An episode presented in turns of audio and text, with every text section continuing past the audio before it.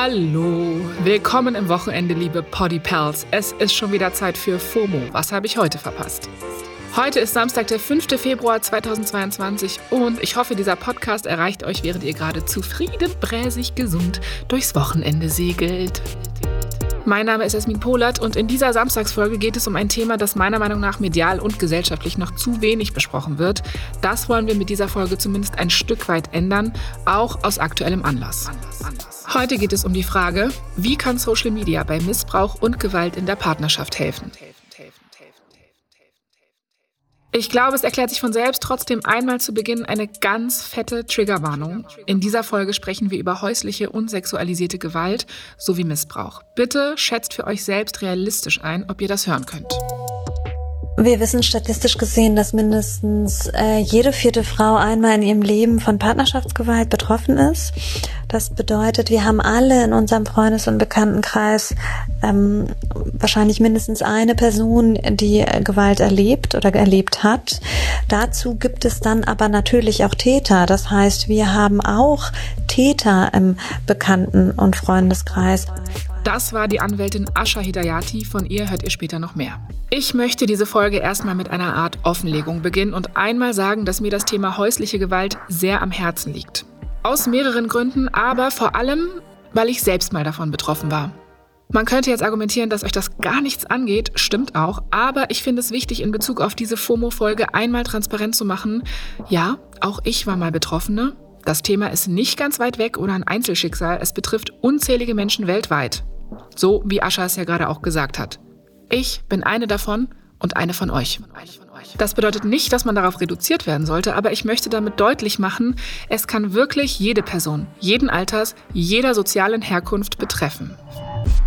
Das sieht man zum Beispiel auch an dem aktuellen Fall um Harriet Robson. Das ist die Ex-Freundin des Profifußballers Mason Greenwood. Der Fall hat nicht nur mich diese Woche sehr bewegt, hatte ich am Montag schon drüber berichtet. Aber nochmal kurzer Recap. Mason Greenwood ist Profifußballer bei dem Premier League-Verein Manchester United aus England und seine Ex-Freundin Harriet Robson hat am Sonntagmorgen Inhalte in ihrer Instagram-Story geteilt, die Greenwood schwer belasten. Robson wirft Greenwood Gewalt vor. Sie hat Fotos und Videos geteilt, auf denen Verletzungen zu sehen sind und in einem Audiomitschnitt von Oktober letzten Jahres ist zu hören, wie er sie gegen ihren Willen dazu auffordert, mit ihm zu schlafen. Zu dem Post hat sie geschrieben, für jeden, der wissen will, was Mason Greenwood mir gerade antut. Manchester United hat Greenwood jetzt erstmal suspendiert und später verkündet, dass er bis auf weiteres nicht mehr auf den Fußballplatz zurückkehren wird. Greenwood wurde außerdem verhaftet, aber mittlerweile wieder auf Kaution freigelassen.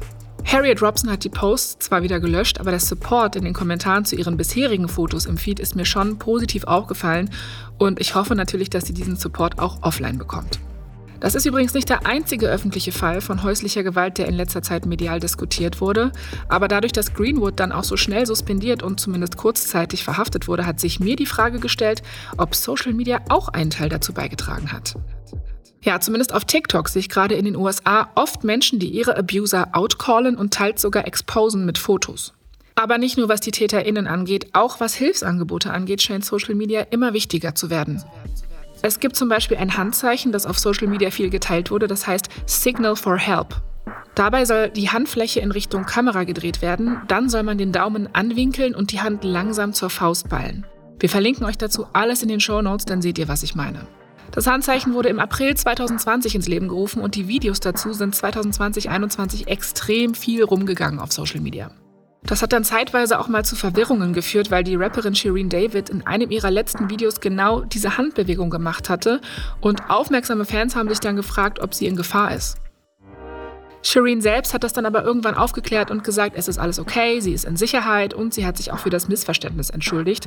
Außerdem hat sie sich bei den Fans bedankt und nochmal betont, dass das alles richtig war, weil es ist nämlich ein Handzeichen, worauf wir auch immer achten sollten und ein Hilferuf, der definitiv immer ernst genommen werden sollte.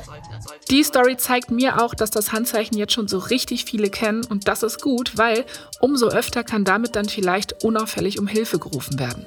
Vor allem, wenn der Täter ständig um die Person ist oder mit in der Wohnung, wie zum Beispiel in einem Lockdown. Lockdown ist übrigens ein gutes bzw. trauriges Stichwort, weil laut der Hilfsorganisation Weißer Ring ist Gewalt in Familien und Partnerschaften seit der Pandemie deutlich gestiegen. Und laut dem BKA sind Anzeigen wegen Gewalt in der Partnerschaft von 2019 auf 2020, also dem ersten Corona-Jahr, um fast 5 Prozent gestiegen. Das sind krasse Zahlen. Ich habe mal die Beratungsstelle BFF kontaktiert. Hallo, mein Name ist Jenny Kerstin Bauer. Ich arbeite für den BFF, für den Bundesverband der Frauenberatungsstellen und Frauennotrufe. In unserem Verband sind über 200 Fachberatungsstellen zusammengeschlossen.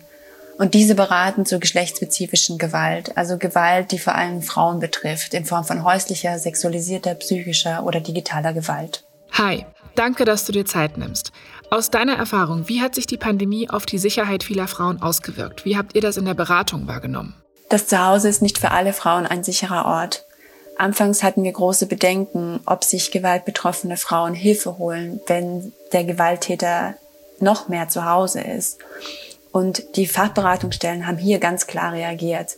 Sie haben gesagt, wir sind weiterhin für gewaltbetroffene Frauen erreichbar, haben Sprechzeiten, telefonische Sprechzeiten ausgebaut, Online-Beratung angeboten und am Anfang der Pandemie gab es sehr viel Medienberichtung über Gewalt gegen Frauen. Das ist sehr begrüßenswert. Aber es ist kein Phänomen, was nur in der Pandemie stattfindet, sondern Gewalt gegen Frauen ist Lebensrealität von sehr vielen. Jenny Kerstin sagt auch, dass viele Betreuungsstellen noch nicht ausreichend finanziert werden, obwohl es die Istanbul-Konvention so vorsieht. Kurz zur Erklärung, das ist ein völkerrechtlicher Vertrag vom Europarat, der Gewalt gegen Frauen vorbeugen und bekämpfen soll. Es gibt also auch strukturelle Probleme. Und es gibt viele Menschen, die immer wieder versuchen, auf diese Problematiken aufmerksam zu machen, offline und online. Eine von ihnen ist Asha Hidayati, die wir schon am Anfang gehört haben. Mein Name ist Asha Hidayati, ich bin Anwältin für Familienrecht. Ich vertrete Menschen, die sich scheiden lassen möchten, die sich trennen möchten, die Probleme in Sorgerechts- und Umgangsrechtsverfahren haben und insbesondere vertrete ich gewaltbetroffene Frauen und begleite sie durch diese Prozesse und durch Gewaltschutzverfahren. Hi Asha, Kommen wir mal direkt zum aktuellen Fall um Robson. Die hat ja zum Beispiel Fotos von ihren Verletzungen auf den Socials geteilt. Inwiefern kann Social Media denn deiner Meinung nach für Betroffene hilfreich sein? Also ich kann mir vorstellen, dass es für Gewaltbetroffene ähm, sehr tröstlich sein kann, wenn äh, Menschen ihre Geschichten auf Twitter zum Beispiel äh, teilen und ähm, sie merken, dass sie sich auch trauen können, dass sie, dass das Thema vielleicht weniger Scham besetzt ist. Da ist ja ganz viel Scham auch mit dabei, ganz viel Schuldgefühle und ähm, die können dadurch glaube ich, schon weniger werden, wenn die Betroffenen sehen, ah, da gibt es noch eine Betroffene, die berichtet, die erzählt darüber, ah, ihr ist es auch passiert, ah, ich bin nicht die Einzige, der das passiert ist. So kann das sehr tröstlich sein, glaube ich, und sehr empowernd, aber ähm, Gleichzeitig finde ich es auch wichtig, dass ähm, dieses, äh, dass, dass auch Betroffenen, die vielleicht nicht teilen wollen, dass, dass, dass die auch die ähm, sich nicht unter Druck gesetzt fühlen, nur weil, weil irgendwie andere ihre MeToo-Geschichten teilen, dass sie das auch machen müssen. Das kann, das kann auch ein ähm, ähm, wichtiger Moment auch für die Betroffenen sein, zu sagen, nein, ich bin noch nicht so weit, ich möchte das noch nicht teilen. Ja, guter Punkt. Ascha sagt auch, dass sie den Begriff häusliche Gewalt schwierig findet, weil er die strukturelle und systemische Komponente hinter Gewaltproblematik verdeckt. Weil in dem Begriff Täter und Opfer nicht benannt werden und weil die Gewalt ins Private verortet wird, ins Haus, als würde es uns alle nichts angehen. Das System, in dem wir leben, begünstigt Gewalt, findet sie, und macht es den Frauen schwerer, sich zu trennen. Und 81 Prozent der Gewaltbetroffenen sind Frauen, sagt Ascha, und die große Mehrheit der Täter Männer. Außerdem, Verantwortung auf die Betroffenen zu schieben, ist nicht okay. Ascha hat passenderweise diese Woche erst dazu auf Twitter geschrieben, wir sollten nicht ständig gewaltbetroffene Frauen fragen, warum sie keine Strafanzeige erstattet haben, sondern nach Lösungen suchen, wie wir als Gesellschaft und innerhalb der Justiz/Verwaltung misogyne Mythen abschaffen, die verhindern, dass Betroffene anzeigen. Ascha, du arbeitest ja jeden Tag mit dem Thema. Was nervt dich an der Diskussion denn gerade am meisten? Was ich an der Debatte zu häuslicher Gewalt schwierig finde, ist, dass Gesellschaft und Politik immer wieder wegen Femiziden und steigenden Zahlen zu häuslicher Gewalt aufschrecken und empört sind, aber immer noch bei der Debatte die strukturelle Gewalt dahinter nicht sehen. Wir müssen uns doch fragen, was sind die systemischen Hindernisse und Probleme, die dazu führen, dass Frauen in Abhängigkeitsverhältnisse rutschen und sich schwer aus den gewaltvollen toxischen Beziehungen wieder befreien können? Warum müssen sich Frauen bei einer möglichen Trennung zwischen Gewalt oder Armut entscheiden? Warum sind alleinerziehende Alleinerziehende so sehr von Armut betroffen? Warum gibt es so viel Altersarmut unter Frauen? Wir müssen uns fragen, warum der gewalttätige Partner mit der Gewalt beginnt und nicht wieder aufhört. Warum hat er diesen Raum? Stattdessen fragen wir die Frau, warum sie sich nicht früher getrennt hat.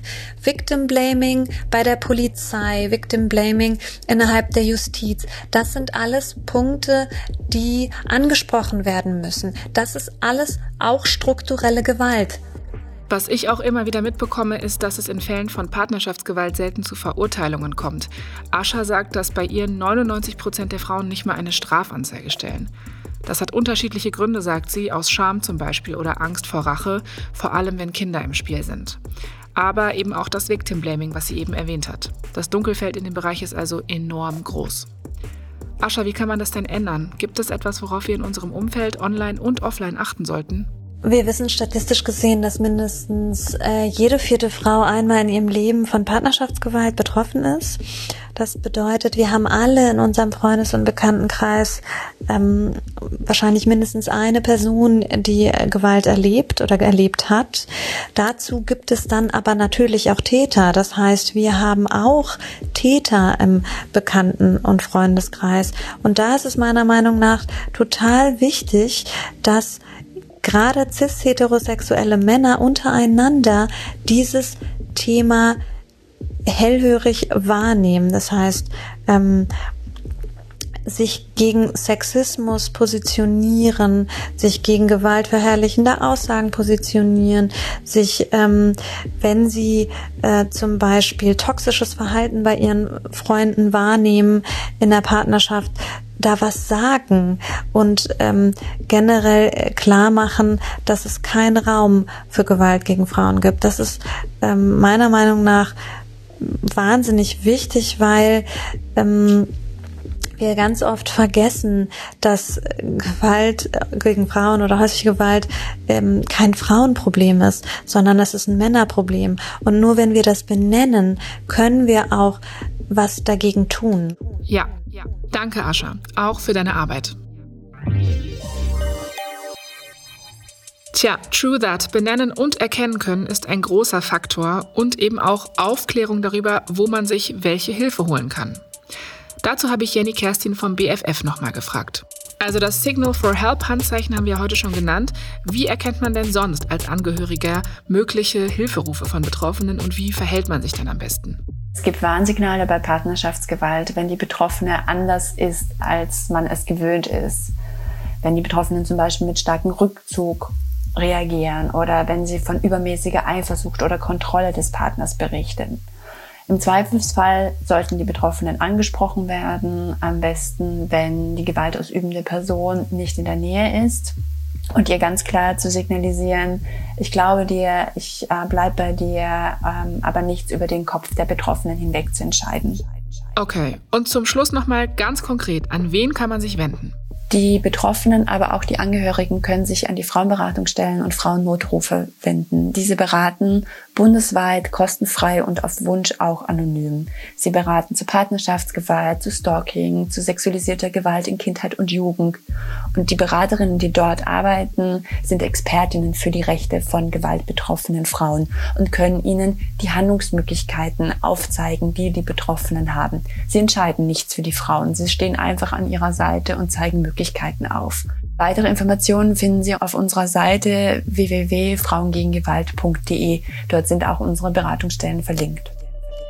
Genau, und wir verlinken euch natürlich auch alle Organisationen, über die wir gesprochen haben. Vielen Dank auch für eure Arbeit. Tja, abschließend kann ich nur sagen, dass ich dankbar bin für solche Menschen wie Ascha und Jenny Kerstin und alle, die sich Gedanken machen um die Sicherheit von anderen.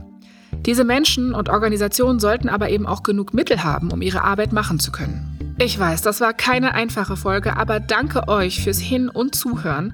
Ich wünsche mir, dass wir weiter an den Stellschrauben drehen, damit schnell und nachhaltig geholfen werden kann. Und vielleicht ist Social Media ja dafür eine klitzekleine Schraube, an der wir alle schon mal drehen können.